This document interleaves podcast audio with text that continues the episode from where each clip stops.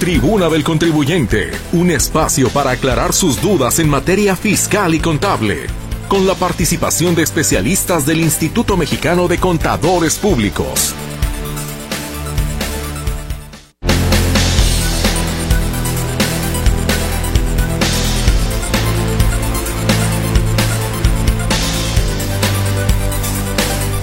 ¿Cómo le va? Muy, pero muy buenas tardes. Les saludo con muchísimo gusto este lunes 9 de enero de 2023. Nueve días, efectivamente, los que llevamos de este nuevo año, esperando que vaya usted junto con sus proyectos caminando en la forma y de la manera que usted desea para los propósitos que se ha trazado para este año. Muchísimas gracias por acompañarnos. El día de hoy también regresaron a la escuela en la educación básica.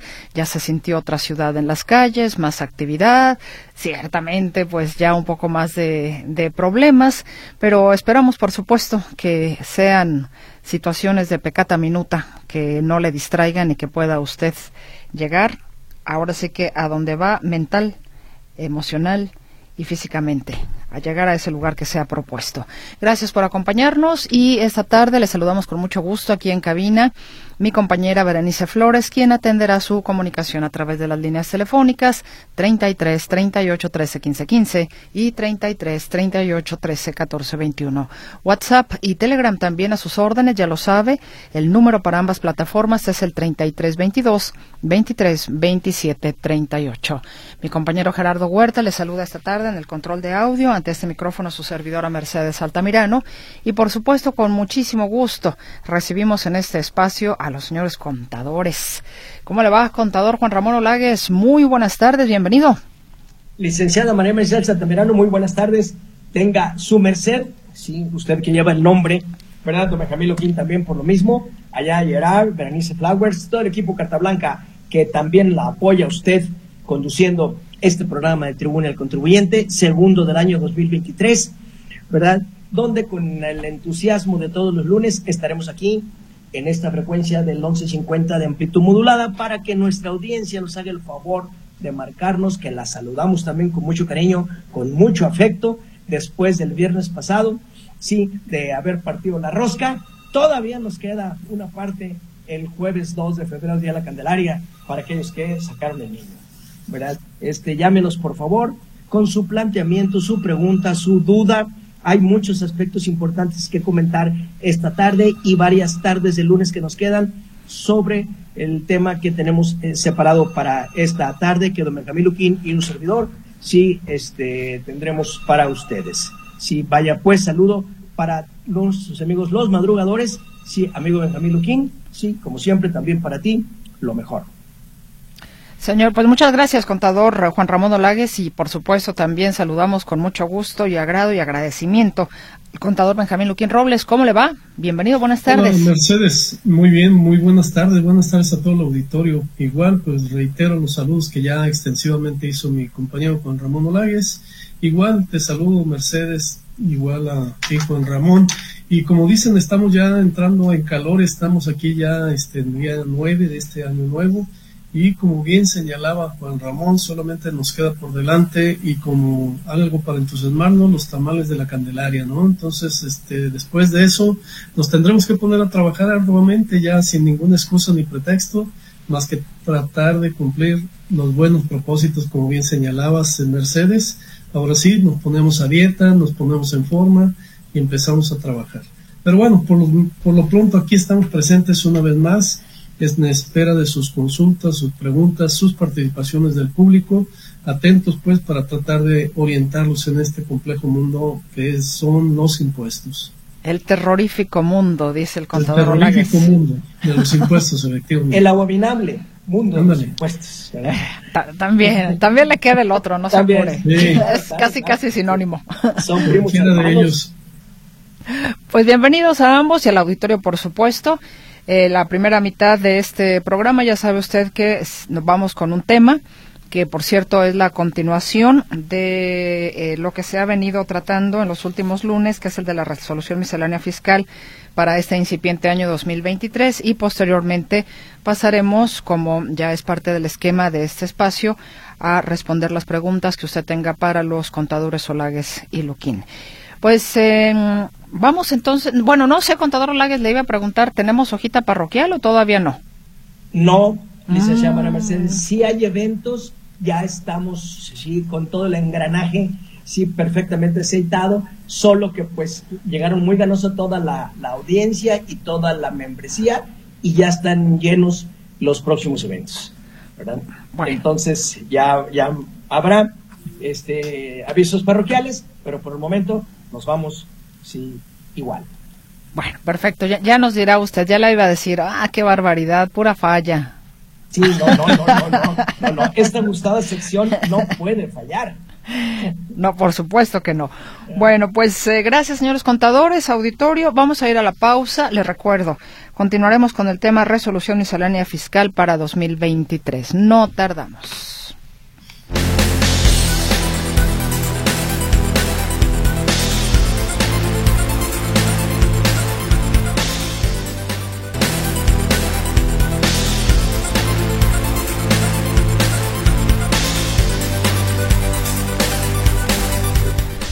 Listos, estamos entonces para darle continuidad al tema de la resolución miscelánea fiscal para 2023. Contador Benjamín Luquín Robles, no sé si es que tenga contemplado un resumen eh, por ahí para eh, quizás darle un poco de norte a aquellas personas que no escucharon anteriormente las emisiones en las que ya se empezó a desarrollar este tema que bueno tiene mucho tiene mucho que decir para seguir con algunos puntos nuevos. Sí, claro, claro que sí, Mercedes. Me gustaría repetir algo de lo que mencionó ya Juan Ramón Olagues en el programa anterior, pero creo que es de suma importancia y por ahí han derivado pues un sinnúmero de inquietudes y dudas por el, de parte de algunas personas respecto a algunas disposiciones que entran en vigor a partir del primero de enero de este nuevo año, de este año 2023. Si quisiera referirme, en primer lugar, al asunto de las vacaciones, que se reformó la Ley Federal del Trabajo en sus artículos 76 y 78 estableciendo pues unos plazos de vacaciones o periodos vacacionales más amplios, más eh, pues con más días de vacación para todos los trabajadores. En primer lugar, pues eh, se establece que para quienes tienen un año de labores se pueden disfrutar 12 días de vacaciones a partir de este año 2023, dos años, 14 días, tres años, 16 días, y sucesivamente van aumentando dos días hasta llegar al día, al a los años 31, 36 años que suma o contabiliza 32 días de vacaciones. Entonces, esto pues es una buena noticia sin lugar a dudas para todos los trabajadores. Nada más que existen aquí algunas dudas, algunas inquietudes. Me han hablado, me están hablando algunos eh, contadores y me dicen, oye, ¿qué pasa en el caso de un trabajador que tiene derecho a sus vacaciones, que entró a trabajar en 2022, que trabajó de junio a julio de 2022 y va a cumplir un año de labores, un año de servicio hasta 2023, junio de 2023. Eh, ahí me dicen, ¿qué va a pasar con su periodo de vacaciones correspondiente a 2022? ¿Y qué va a pasar con su periodo de vacaciones correspondiente a 2023? Entonces, no hay una disposición transitoria, no hay una disposición que establezca qué sucede en esos casos, qué va a pasar en esos casos. Trabajadores que no han gozado de sus periodos vacacionales. Hay casos en que hay trabajadores que no han tomado vacaciones del 21 o del 22 y dicen, oye, pues tengo vacaciones acumuladas. Pero bueno, ahí la pregunta es, ¿qué sucede con esos periodos? Si en automático suben a los días que contempla ahora la nueva disposición reformada en la Ley Federal del Trabajo o tienen que atender a lo que se eh, tenía vigente en aquellos años en que eran aptos o eran elegibles para ese periodo de vacaciones. Pues bueno, no hay nada que realidad en ese asunto. Yo lo que creo es que los, las vacaciones de vengadas o las vacaciones que obtuvieron, tuvieron lugar en 2022 o hasta 2022 seguirán siendo el número de días que estaban predeterminados o que estaban establecidos en la legislación anterior. Y a partir, sí, de 2023, por cada año eh, adicional de servicio, es decir, alguien que ya tenía antigüedad de cuatro o cinco años y suma eh, todos esos años, pues deberá buscar ahí en la tablita cuántos años de vacaciones le corresponden a partir del periodo de 2023. Antes del 23, lo que, los que le correspondían de acuerdo a la legislación anterior, a partir del 23, lo que, lo que le corresponde de vacaciones de acuerdo a los años de antigüedad que tenga y lo que se establece ahí en la tablita. Entonces creo que ese sería una interpretación razonable y justa para poder establecer esos periodos vacacionales. Y esto tiene que ver también con lo que se va a actualizar o se debe de actualizar en lo que es el SUA, es decir, el Sistema Único de, Actualización o de Autocálculo, Autodeterminación para efectos de ajustar las tablas de IMSS, SAR e Infonavit, que puedan estar pues acordes con esos periodos vacacionales y con el salario diario integrado que les corresponde. Algo también que vale la pena resaltar, que por ahí ya se mencionó, es que el salario mínimo pues aumentó. El salario mínimo ahora es eh, para la zona de frontera 312 pesos con 41 centavos, mientras que en el resto del país es de 207.44. Algo más que sí sucede ya, esto en un anexo de la resolución miscelánea, el anexo 8, publicado el 27 de diciembre, por fin vemos una actualización. Bueno, esto no sé si bueno o malo, probablemente no es tan bueno porque quiere decir que superamos linderos de inflación del 10%, en donde se publican en ese anexo 8 de la resolución miscelánea para este ejercicio 2023 eh, las tarifas, las tarifas de cálculo del impuesto, principalmente, o la que más importa, es la del cálculo del impuesto anual del artículo 152. Eh, estas tienen una actualización aproximadamente aproximado de un 15%. Entonces, quiere decir que hay un reconocimiento de la inflación, que hay ahí no es que vayamos, eh, no es que nos estén reduciendo los impuestos, sino que nos están reconociendo la inflación para que podamos conservar un poquito de eh, valor adquisitivo, poder adquisitivo de nuestros eh, pesos, los que ganamos, los que devengamos, después de pagar o determinar los impuestos respectivos. Entonces, recordarles pues a todos los radioescuchas que tienen nómina, que tienen trabajadores, bueno, pues que tomen nota para efectos de que actualicen sus tablas, de que actualicen sus programas de nóminas, tanto con las tarifas como en los cálculos de Seguro Social, SARA Infonavit, para efectos de que se pueda hacer el cálculo correcto y puedan determinar impuestos correctamente y no hacer retenciones en exceso a los trabajadores. Algo más que va a suceder o que sucede a partir de este año 2023 es que la tasa de impuestos sobre nóminas del Estado de Jalisco, estoy hablando de impuesto estatal sobre nóminas, se incrementa para establecerse o para quedar en un 2.75 y de julio a diciembre, es decir, del primero de enero al 30 de junio será del 2.75% y del primero de julio a diciembre se incrementa al 3%. Esto de acuerdo con el artículo 13 de la Ley de Ingresos del Estado de Jalisco para este año 2023. Eh, resaltar o mencionar que el impuesto sobre hospedaje se mantiene en la tasa del 3%, es decir, no sufre incremento se queda igual, entonces hay que tomarlo en consideración. Eh, esto creo que vale la pena tomarlo pues muy en cuenta para efectos de poder estar al día, poder estar actualizado y poder contar con todos los elementos para hacer correctamente, insisto, reitero, los cálculos de impuestos por parte de todos los trabajadores, por parte de todas las empresas y que se haga la retención correcta y no poder, no generar después este pues ajustes en este caso pues serían de más. Si no hacemos las correcciones de las tarifas que se publican, insisto, en el anexo 8, publicado en el diario oficial de la operación del 27 de diciembre, pues estaríamos determinando impuestos a retener en exceso a los trabajadores. Entonces, esto lo dejo ahí como parte de introducción. Y bueno, pues ahora sí le cedo aquí el micrófono a Juan Ramón Olagues para que podamos iniciar con algunas reglas tanto eh, nuevas como aquellas de interés la resolución miscelánea fiscal que estará vigente a partir, o está vigente a partir del 1 de enero de este año 2023. Muchas gracias, compañero Benjamín Luquín. Licenciada María Mercedes. Pues continuando con la temática que don Benjamín Luquín inició, sí, dos avisos más de actualización de indicadores económicos.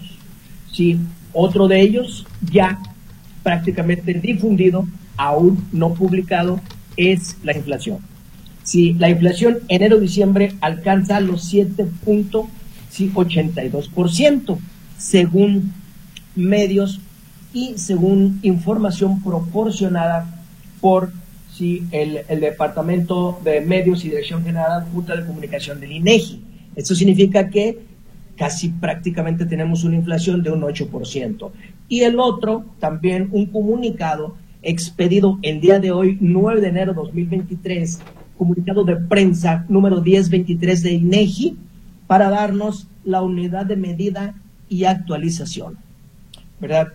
La unidad de medida es la unidad de cuenta, índice, base, medida o referencia económica en pesos para determinar la cuantía del pago de las obligaciones y supuestos previstos en las leyes federales y estatales, así como las disposiciones jurídicas que emanen de todas las anteriores.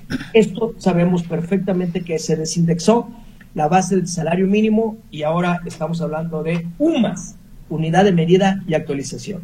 Las que entrarán en vigor, recordemos que la UMA, por disposición constitucional y reforma constitucional, corre en ejercicio montado del primero de febrero 2023 al 31 de enero de 2024. Esto significa que la UMA, que entrará en vigor el próximo primero de febrero, será 103.74 pesos mexicanos diarios. Mensual, 3.153.70 y el anual 37.844 punto con 40 centavitos. Si esto, la variación reconocida ya también por parte de INEGI en comparación con 22, el aumento es del 7.82%, que es la inflación que ya señalé. Entonces, casi prácticamente, Benjamín, licenciada María Mercedes y nuestro público en general, todos los indicadores económicos ya están dados a conocer. Nos hacen falta que nos publiquen, repito, el INPC, que con toda certeza aparecerá en el diario oficial de mañana, y que aparezca la publicación ya oficial en el, en el diario oficial de federación de la unidad de medida y actualización. Pero el comunicado de prensa del INEGI, pues tiene una validez prácticamente porque es el órgano encargado de eh, calcular estos indicadores económicos. Y ahora sí, ¿verdad? Este, después, ya ve, licenciada María Mercedes, que sí había avisos parroquiales. ya, ya, después de, de toda esta compendio de, indicadores, vamos a entrar de manera directa sí, a los numerales principales de la resolución miscelánea fiscal 2023. Yo no le llamo reglas porque realmente la resolución miscelánea no es un reglamento, porque no está supeditado a una ley. Por eso le llamo numerales, pero pues, es válido llamarle reglas, puntos específicos, sí, para 2023. ¿verdad? Y vamos a empezar por el tema que para nuestro público siempre ha sido recientemente una circunstancia muy especial. Vamos a empezar con los aspectos relevantes del reciclo de la resolución miscelánea fiscal para 2023. ¿verdad? Y sabemos perfectamente que el reciclo, este es un nuevo régimen fiscal aparecido y legislado el primero de enero de 2022 que se creó con la intención de facilitar el cumplimiento de obligaciones fiscales e incrementar la base de contribuyentes y lo más importante, incrementar también la avidez recaudatoria del Sacrosanto Fisco Federal. ¿Por qué digo esto? Porque este reciclo minusválido fiscal moderno de 2022 para acá, el anterior fue el RIF, ¿verdad? Ya derogado y, tiene vida oxigenada ya por los últimos años que le queden desde que se fueron eh, constituyendo hasta llegar a 10 sí, y anterior el REPECO. Y digo yo porque tanto el RIF como el REPECO nunca pagaron impuestos. El reciclo sí va a pagar impuestos. Por eso es la creación. Y el pago de los impuestos estriba en recaudar como mínimo el 2.5%, sí, o sea, dos pesos con 50 centavos, sí, por cada 10, por cada 100, perdón, por cada 100 pesos y el 16% de IVA. Eso significa que la autoridad en todos los casos y para todos los efectos en el reciclo va a recaudar el 18.50% de manera directa por cada 100 pesos que el reciclo facture y cobre. No está despreciable. Finalmente la tasa máxima para personas físicas es del 35%, pues el 18 viene siendo aproximadamente la mitad. Entonces, con esa parte, y además, porcentualmente es más, porque el reciclo no tiene derecho a deducciones autorizadas. El reciclo tributa sobre ingresos cobrados aplicando la tarifa que va de un medio por ciento al dos y medio. Entonces, esa es también la intención por lo cual se legisló este régimen simplificado de confianza. ¿verdad? Y entraremos sí, de manera directa con la reglita. Este, me voy a ir, pues, por cierto orden de resolución miscelánea, sí, para las personas físicas del sector primario que quedan relevadas de presentar aviso de cambio al régimen simplificado de confianza. Esto significa que a través del primero de enero, todas las personas del sector primario, agricultores, ganaderos, pesqueros y silvícola, están dispensados de cumplir con la obligación de presentar el aviso de actualización de actividades económicas y obligaciones fiscales para evitarse el reciclo, toda vez que la autoridad fue la encargada de realizarlo con base en la información en el padrón de contribuyentes al 31 de diciembre de 2021. ¿Por qué? Porque las personas físicas de este régimen migraron del título segundo del capítulo sexto de, de los migraron a Recico, dejándolos ahí para aquellos recicos, mini recicos de 900 mil pesos que están exentos Sí, y los reciclos arriba de los 900 mil pesos y todos los demás reciclos que no sean sí, del sector primario.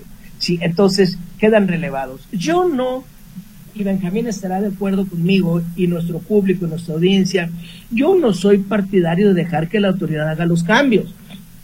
Recordemos, por norma general, lo dijimos el lunes pasado y lo dijimos el lunes 26 de diciembre. Tenemos todo el mes de enero 2023 para que todas las personas físicas y personas morales revisen sus operaciones, sus ingresos, proyecten cuáles van a ser el comportamiento de sus negocios para elegir el régimen fiscal que más le convenga. Ojalá nos estén escuchando, sobre todo nuestra audiencia, sí, que tributa en RIF y en reciclos, porque hay novedades que lunes a lunes a partir del pasado, este y seguramente dos o tres más, vamos a hablar ¿sí? de todos los numerales específicos para todos los contribuyentes en general, pero vamos a empezar por reciclos porque realmente el cúmulo de preguntas de nuestra audiencia siempre ha estribado mucho en estos regímenes de cuando existía el REPECO, después el RIP y ahora el reciclo. Regreso entonces a mi comentario original. Todos aquellos contribuyentes personas físicas y morales hagan su proyección y vean si en el régimen que están están bien y si es así, confírmenlo. Presenten ¿sí? el caso de ficha técnica que corresponda para decir yo fui reciclo el año pasado y quiero continuar para este 2023 siendo reciclo. Es importante que lo deje así para que el sistema lo capture y dos o tres días después emita su constancia de situación fiscal donde se confirme efectivamente que está y que va a tributar en el reciclo. Otro ejemplo, un RIF que ya no puede ser RIF por miles de razones, que vaya a migrar al reciclo, también hay que presentar el aviso. O un reciclo, sí, en un momento dado, que ya no puede o ya no tendrá los ingresos que se va a ir al régimen general. Los mismos las personas morales. Las personas morales en reciclo, ¿verdad? Que en un momento dado pretendan migrar siempre y cuando califiquen, ¿verdad? Es importante que si eh, las personas físicas arrendadores que están en el régimen general y que no van a superar los tres y medio millones de pesos de sus ingresos por arrendamiento, entonces es el momento de migrar a reciclo porque el reciclo pues le resulta el impuesto mucho más barato, ¿verdad? Y lógicamente tiene sí, muchas facilidades como la descarga de la factura, ¿verdad? En mi nómina, la factura fácil, mi nómina de mis cuentas, ¿verdad? Y que queda precargada toda la información. Entonces, ¿verdad? Importante, enero es el mes crucial. Si transcurre enero y no hizo usted sus cambios, no confirmó, no migró, no se regresó al régimen deseado, sí, vamos a tener problema. Hoy es día 9, tenemos tres semanas más pasaditas para que por favor hagan su proyección. Y si no lo podemos servir, don Benjamín Luquín y la licenciada María Mercedes también, que es más financiera que fiscalista, también están las órdenes para poder solventar todas sus dudas de este carácter. Válgame Dios, ¿a qué ruedo me aventó? Usted ha contestado muchas más rápido que nosotros. No, ¿qué va a ser? Obviamente, ¿verdad? El honor a que el honor merece. No, no, bueno, y lo, y lo poco que puedo contestar ha sido gracias a las enseñanzas de ustedes, definitivamente. Soy una alumna. Pues mis estimados contadores, Momento de ir por el premio de los 64 mil, ¿no? A contestar las preguntitas. Pero si me permiten, primeramente una pausa comercial y regresamos, por supuesto, con las inquietudes de nuestro auditorio a esta tribuna del contribuyente.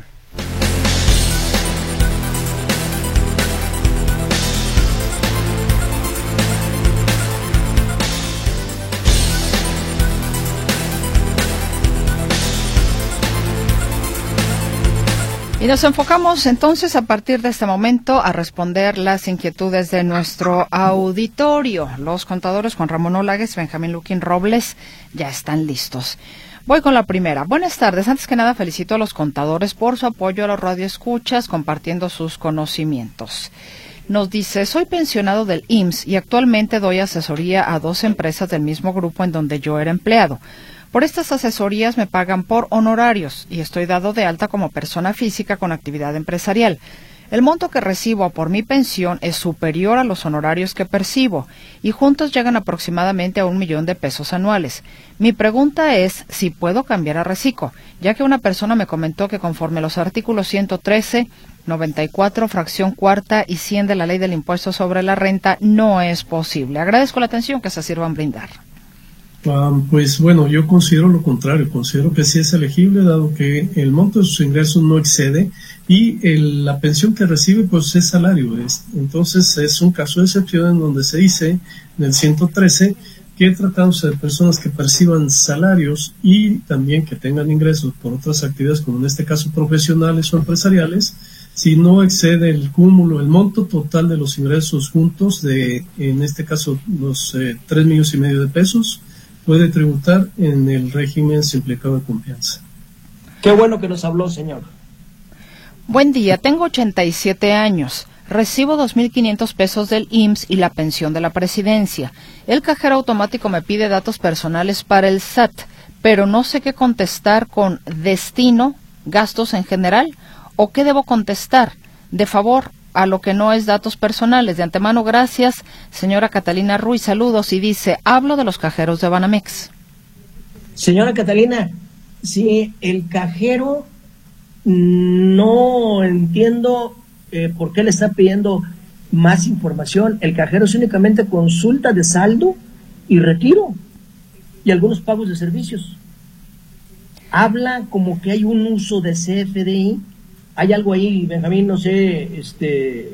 Me suena raro, salvo que, que le cobren alguna que el banco le cobre alguna comisión en las consultas de las tarjetas. Creo que hay un cierto número de consultas donde no tienes cargo y si hacen más consultas de esas, algunos bancos hacen algún cargo. Probablemente se refiera a ese mire, Mire, señora, si fue a Banamex, vuelva a ir y que un ejecutivo de los que están ahí al entrar sí que le asesore referente del caso y del tema. Ojo, no comparta números de clientes, no comparta números de tarjeta, no comparta contraseñas, ni comparta claves, ni demás. Simplemente que lo asesore. Algo, algo está ahí extraño.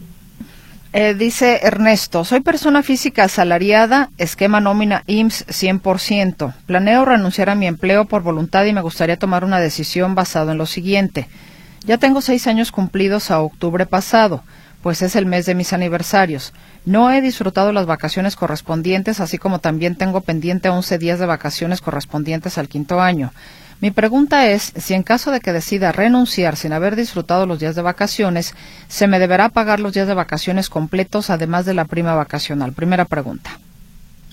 Entiendo que sí, que esas vacaciones no disfrutadas se le tendrían que pagar. La pregunta 2. ¿Cómo procede con los días pendientes que tengo de octubre de 2021 a octubre de 2022?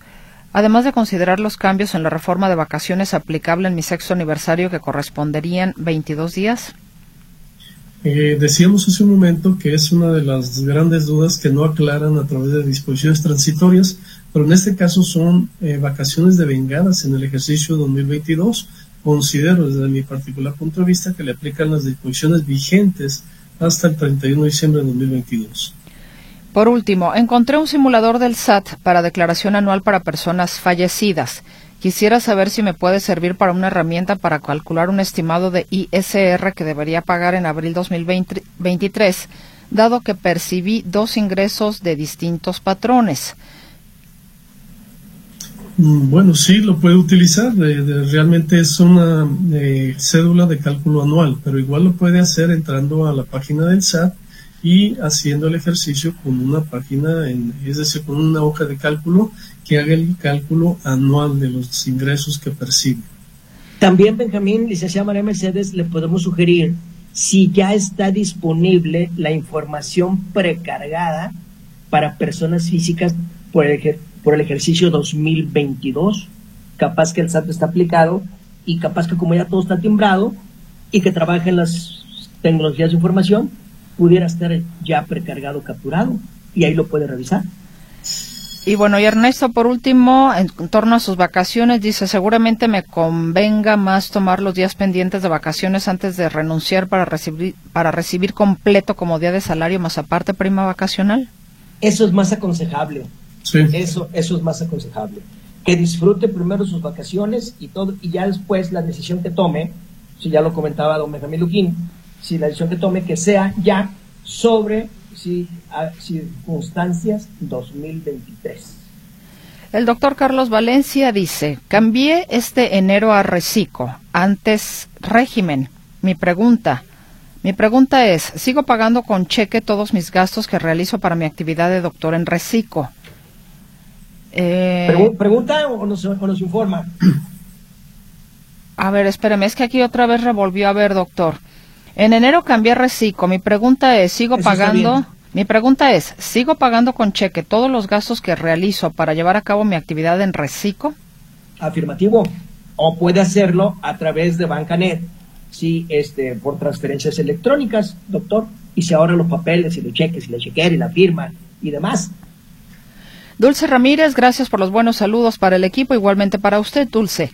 Dos preguntas, dice. Eh, es asalariada. Mi carro fue pérdida total y la aseguradora me pide que extienda una factura por el valor de mi vehículo. ¿Es correcto y cómo debo hacerla?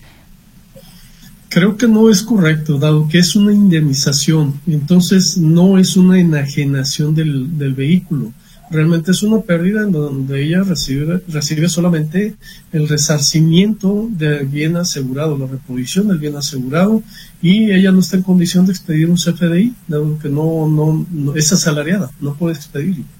Ah, bueno, y estaba, ponía aquí más abajo, estoy en cita para tramitar la e-firma ya que no cuento con ella. Bueno, supongo que no tiene nada que ver, ¿verdad?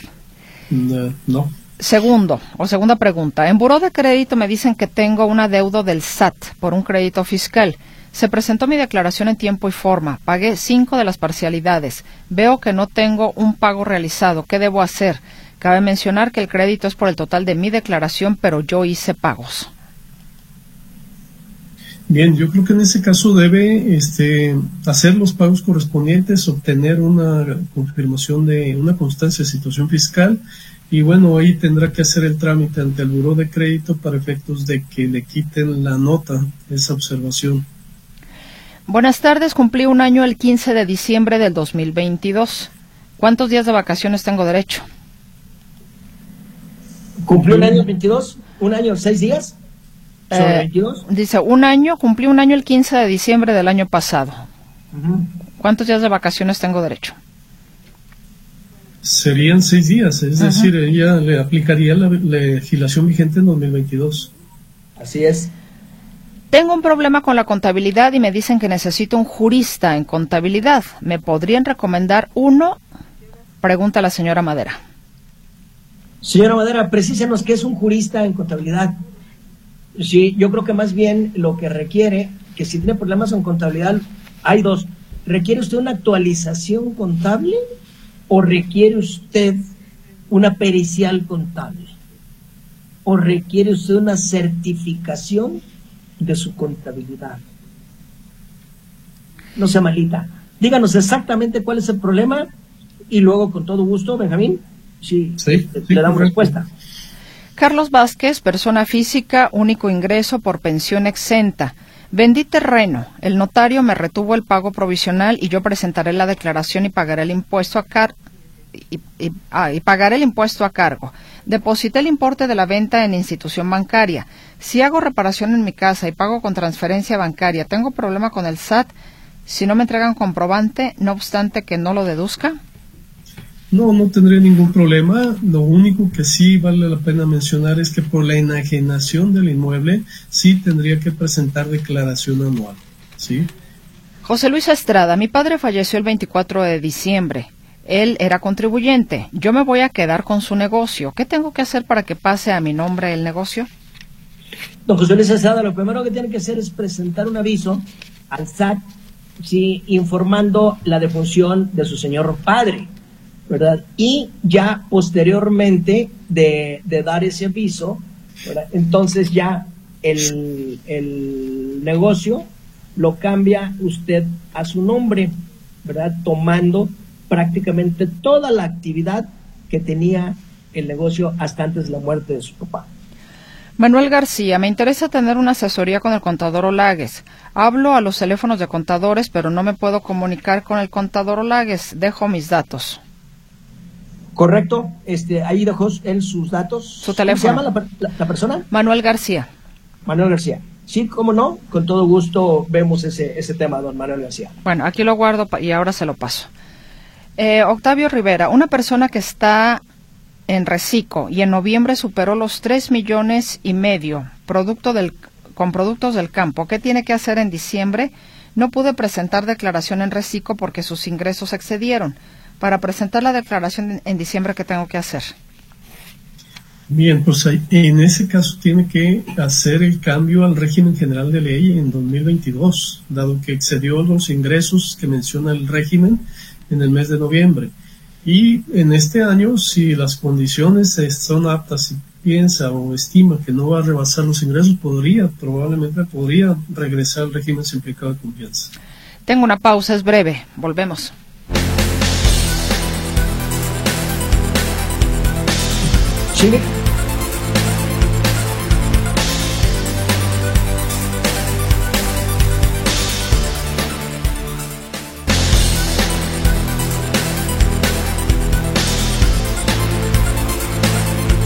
Regresamos más participación del auditorio. Rogelio Mireles pregunta, los contribuyentes que estamos en el régimen de incorporación fiscal, que, que queremos seguir ahí, ¿debemos de hacer algún aviso?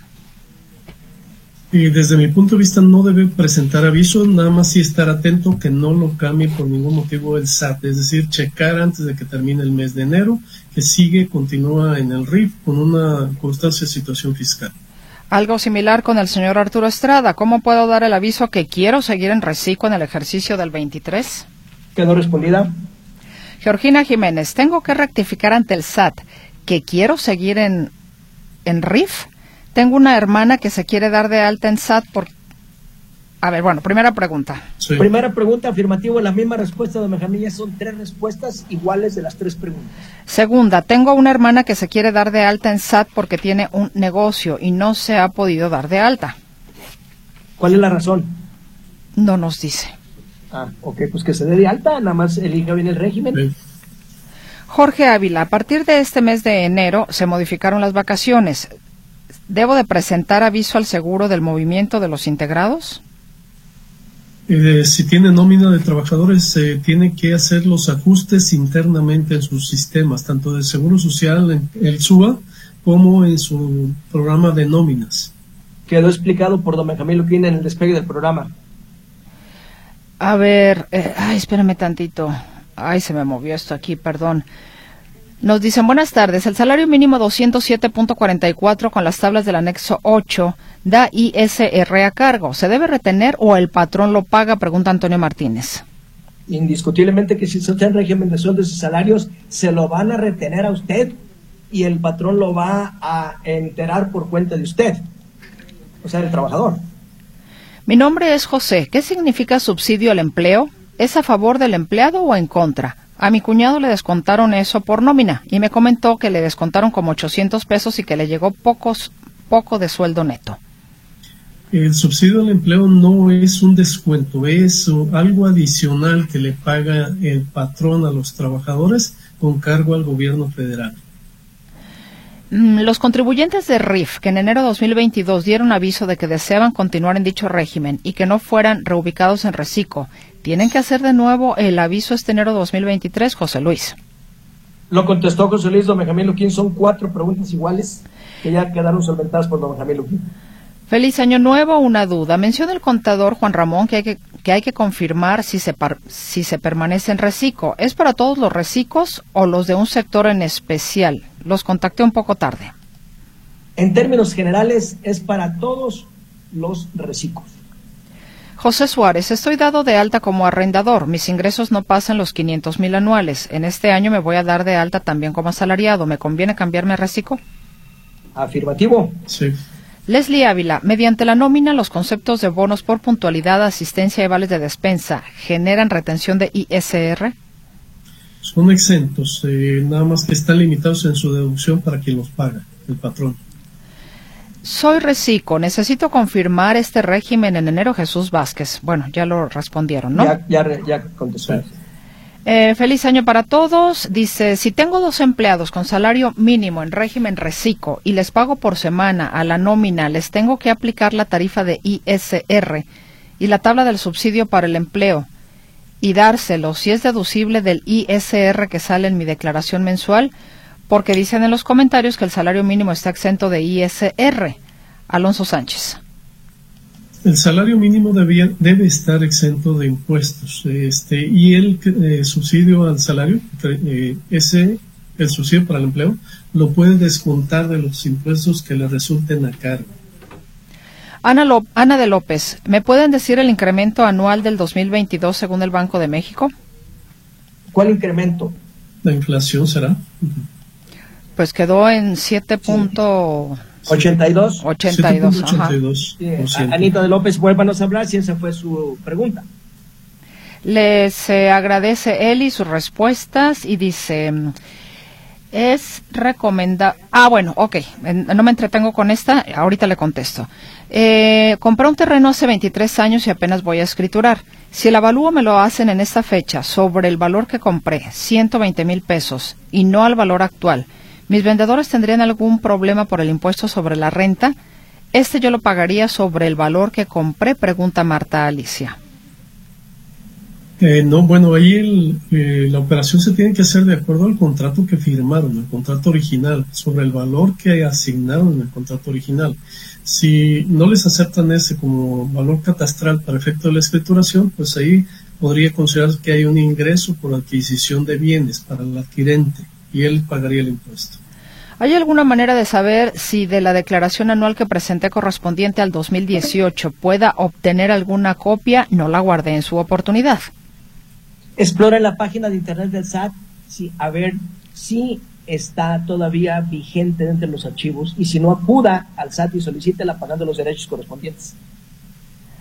Señor José Gómez, eh, dice, hoy no alcancé a escuchar desde que inició el programa, escuché al contador Juan Ramón que las personas físicas deben confirmar régimen fiscal para el 2023. Me imagino que hay fundamento, más no lo escuché. Y las morales también, ¿verdad? Así es, el fundamento está justamente en, en, la, en la resolución miscelánea y en las leyes específicas de los regímenes. Don José Gómez. En cuanto a la reforma del aumento de días de vacaciones, ¿a quienes les quedaron, a quienes les quedaron pendientes, si se siguiera el principio general de derecho, que las reformas se aplican en beneficio, no en perjuicio, entonces se debería de atender a la nueva disposición legal. Es una de las interpretaciones, como decíamos al inicio del programa, existe cierta polémica en ese aspecto, precisamente por esa interpretación de principio de derecho. José Gutiérrez, mi padre es jubilado IMSS y guardó todo su finiquito, Afora e Infonavit en inversión de banco. Tiene como 1.6 millones, por lo que es régimen similar a salario, jubilación y además la inversión. Le saqué por internet la constancia de situación fiscal, pero solo describen el asimilado a salarios. ¿Es normal que no mencionen la CDF, lo de ahorro e inversión bancaria, o debe ir a agregarla? En esa cuenta de banco le han depositado devoluciones en, el instrumento de inversión que tenga, el, donde sea sistema financiero o cualquier otra institución, le debe expedir un estado de cuenta donde tenga los intereses ganados, el interés acumulable.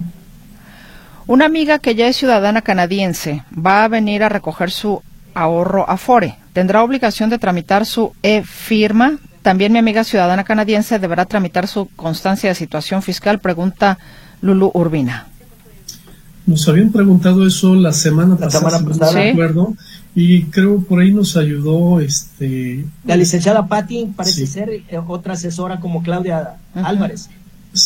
no, recuerdo si era Patti. Pero bueno, la respuesta que nos dio es que sí se requiere la firma para efectos que pueda recoger su ahorro, su cuenta de ahorro. Soy persona física reciclo. Tengo dudas si la modificación de sueldo de los trabajadores tengo que presentar en el IMSS aviso o el sistema lo hace en automático. Son salarios mínimos. Eh, dice el señor Reynoso. El SUA le llega automático, señor Reynoso.